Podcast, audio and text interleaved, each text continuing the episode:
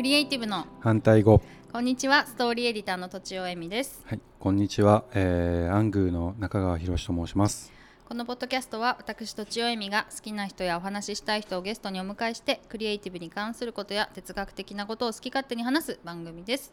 引き続き中川さんにおいていただいています。よろしくお願いします。はいよろしくお願いいたします。はい前回でもちょっとねなんかなんとなく出てきたんですけど、はい。まあ、子育てに関してええ。お伺いしたいなと思ってて、はいなぜかというとですね、はい。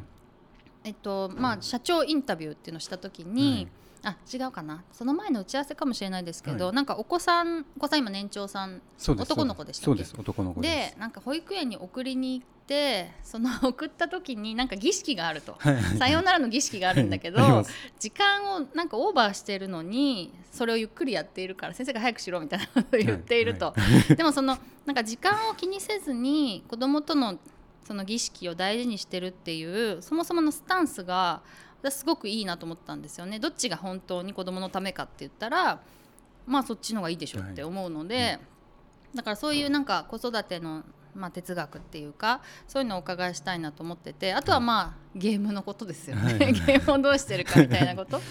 うんうんお聞きたいなと思ってるんですけど、わかりました。はい、そのまずはどうしましょうか？ゲームから話しますかね。ゲームですか、うんうんえーゲームはまだやらせてないというかそのあやってないんですか？そうですね、はい前にこの今のアングーっていう会社で作ったゲームを、はい。まあ、ちょっとそのもう23歳ぐらいだったのでよ分かってない感じでプレイさししてもらったりとかはあるんですけど今はあの YouTube 動画はい。と Netflix は。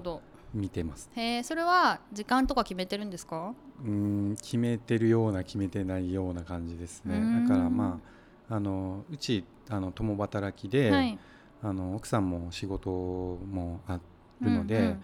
まあ、結構忙しくて。でその私も両親いないんですけど、はい。あの奥さん側のあのご両親も今大阪に住んでるのうでん、まあ、フォローとかあのヘルプはない中なのでほど、大変。大変な中で、まあ、時間を、まあ、用事したりとかする中で、ちょっと今は見とい見てもいいよみたいなうん。形でやっ、てるぐらいの感じですね。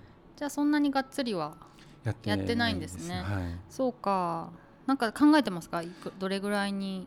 来年の、うん。えー誕生日6月なんですけど、うん来年の誕生日に、えーなんかスイッチ任天堂スイッチとかを買はいはい。え買ってあげて、はい。とかは考えています、へえ、買ってほしいって言ってますか？そうですなんかあの2歳ぐらい上のお友達がはいはいスイッチ持ってて、はいはい遊びに行った時に、うんなんかマリオのゲームやって、うんうん。僕も欲しいみたいなのを言ってるので、はいはい。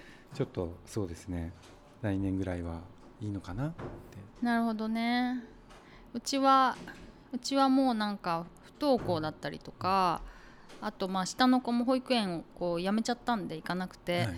だからもう本当にゲームばっかりやってるんですよね、うん。はいでマイクラめっちゃであの めっちゃ上級者ではい。上級者わかんないけど私はそのすごいうまくて、はい。で私も教えてくれるんですよね。それですごいあのなんだっけなマイクラすごいなと思ったのは、まあお兄ちゃんと弟と私で私が超ビギナーで、はい。マイクラの世界に入ったんですよ。だからもう私子供なんですよね。でお兄ちゃんがマイクラの世界を作っていって、あのママにこれ教えといてって弟に言うんですよね、うん。そうすると弟が「ママこれがこうだからこの色はなんとか なんとか石だよ」とか言って「これちょっとあの集めといて」とか言って。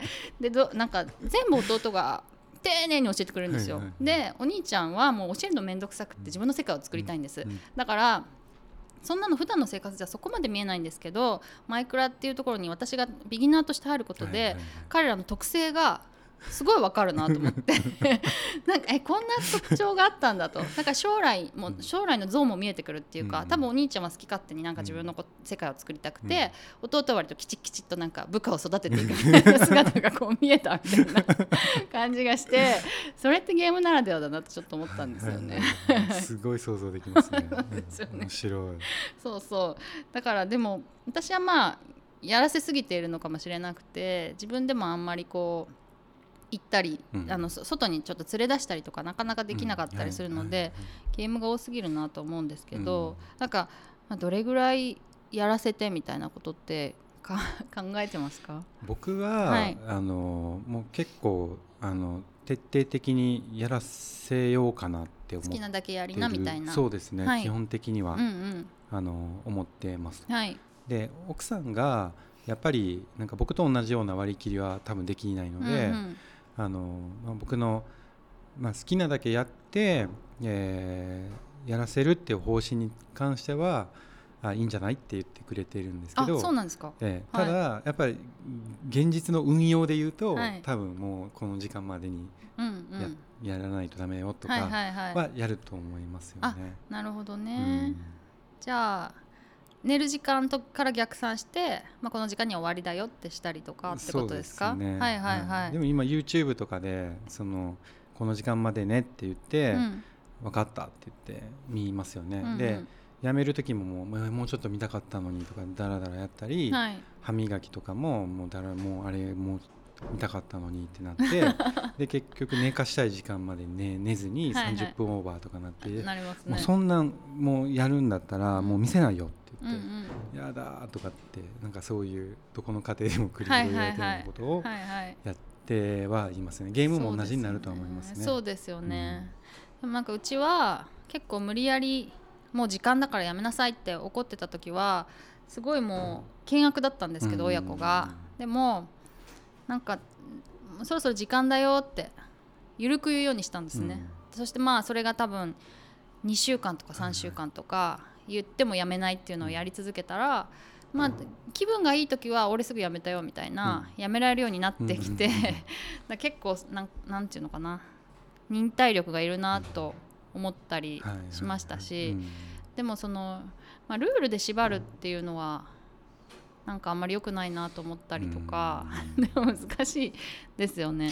うん。なんかすそのまあ前回の時にも言いましたけど、はい。結局なんか楽しいことをやるみたいなのは、結構徹底的にやった方がいいのかなって思ってるんですよね、はい。好きを突き詰めるみたいなところは必要かなと思うんですけど、でも本当になんかこうゲームの中毒性とかももちろんすごい強いですし、そういうふうに作られてますから作らね。そもそもね。はい、あとやっぱり僕ちょっと子供がなんかちょっと教教会型のなんて言うんでしたっけ？あの発達障害みたいなことを言われた時がああって、はいはい。療育行きませんか？とか、うんうんうん。で結果的に今はあの大丈夫ですって言われてるんですけど。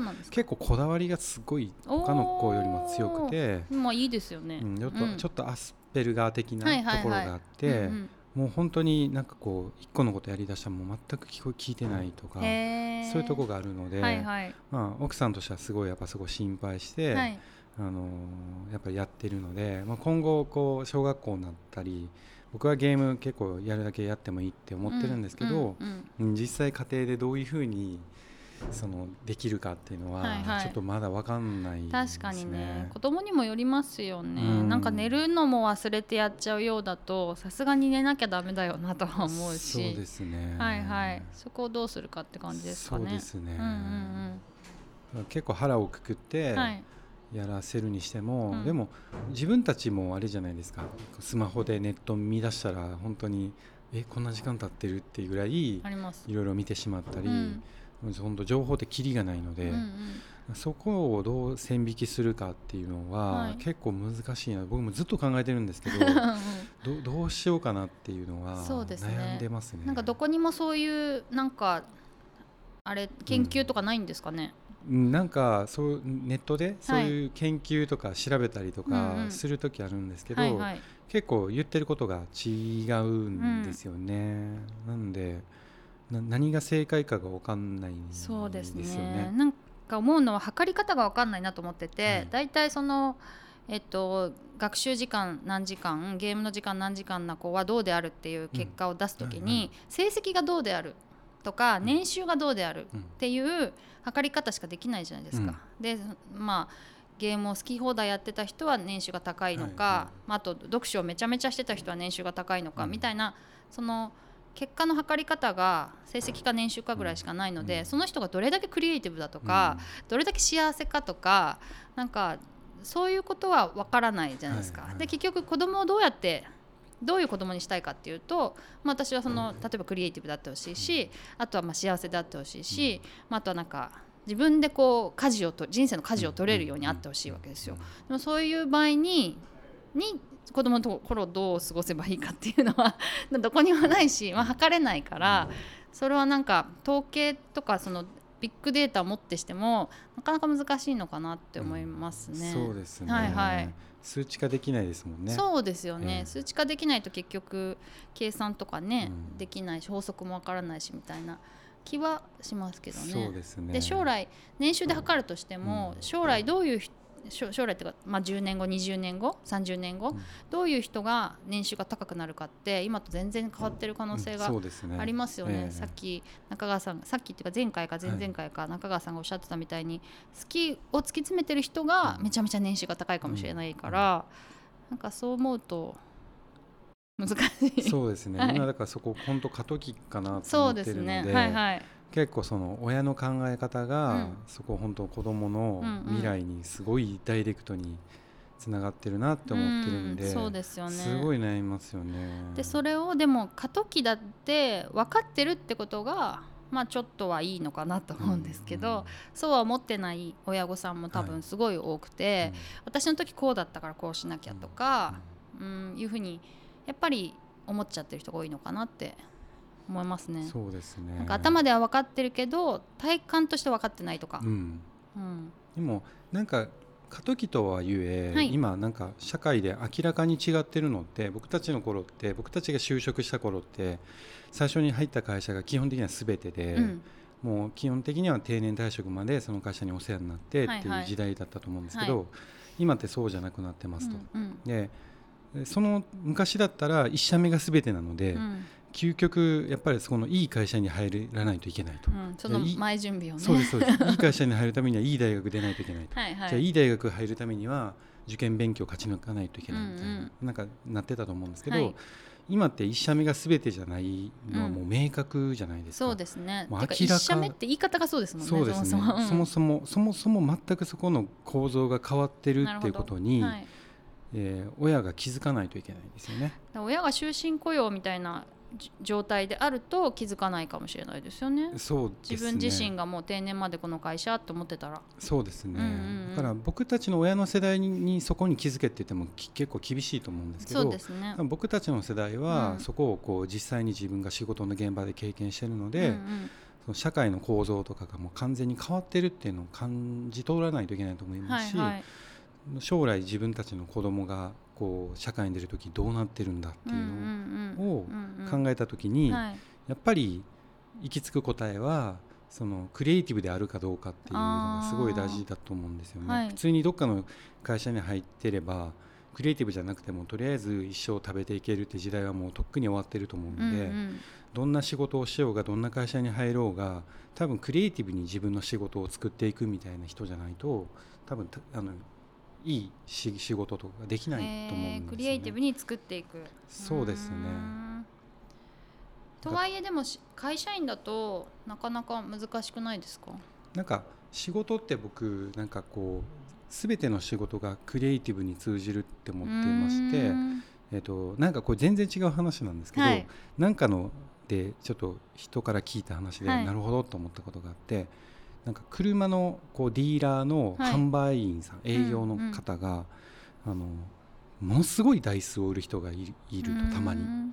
でもう明らかに桁が違うと。例えば月に3台5台売るのが一般的なところをもうなんか200台売るみたいな すごい。人がいると、二桁違うんですね、うん。うんうん。なんかそれは一体どういうことなんだと。はい。でそれを調べていくとその人がやってるのってその普段のあ普通の営業の人がやらないことをやってるわけですよね。うんうん。例えばお客さんのお客さん買い替えたばっかりのお客さんってもう次のお客さんになってもらうまでに4年5年かかるから基本そこにコストかけないっていうのが普通だと思うんですけど、あのその買ったばっかりのお客さんのお孫さんが小学生に入った時に小学生ご入学おめでとうございますみたいな直筆の手紙を書いてやるとか。なんか普通の営業マンがやらないようなことを、はいはい。えーやる。うんうん。でそれで何が生まれるかというとこの人はなんかすごいなと感動して、うんうん。もう次車買う時も絶対この人が買うと。一生ついていくみたいな、で親戚が車買うって言ったらその人紹介する確かに。ってなるんですよ。はいはい。そうなると桁違いの売り上げを上げる。で僕その人がやってることってクリエイティブだなと思ってて確かにそうですね。ね仕事をどういうふうに自分の頭で考えてやるかっていうのうんうん全部クリエイティブ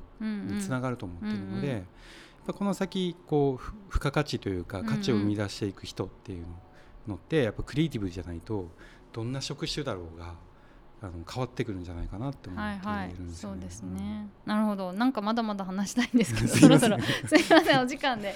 えっ、と私からの告知ですがクリエイティブの反対語でツイッターもやっているのでもしよろしければ検索をしてフォローしていただけるとなんかあの過去のですねちょっと名言ボット的にやっているので見ていただけると嬉しいです、えー以上とちおえみと中川博でした。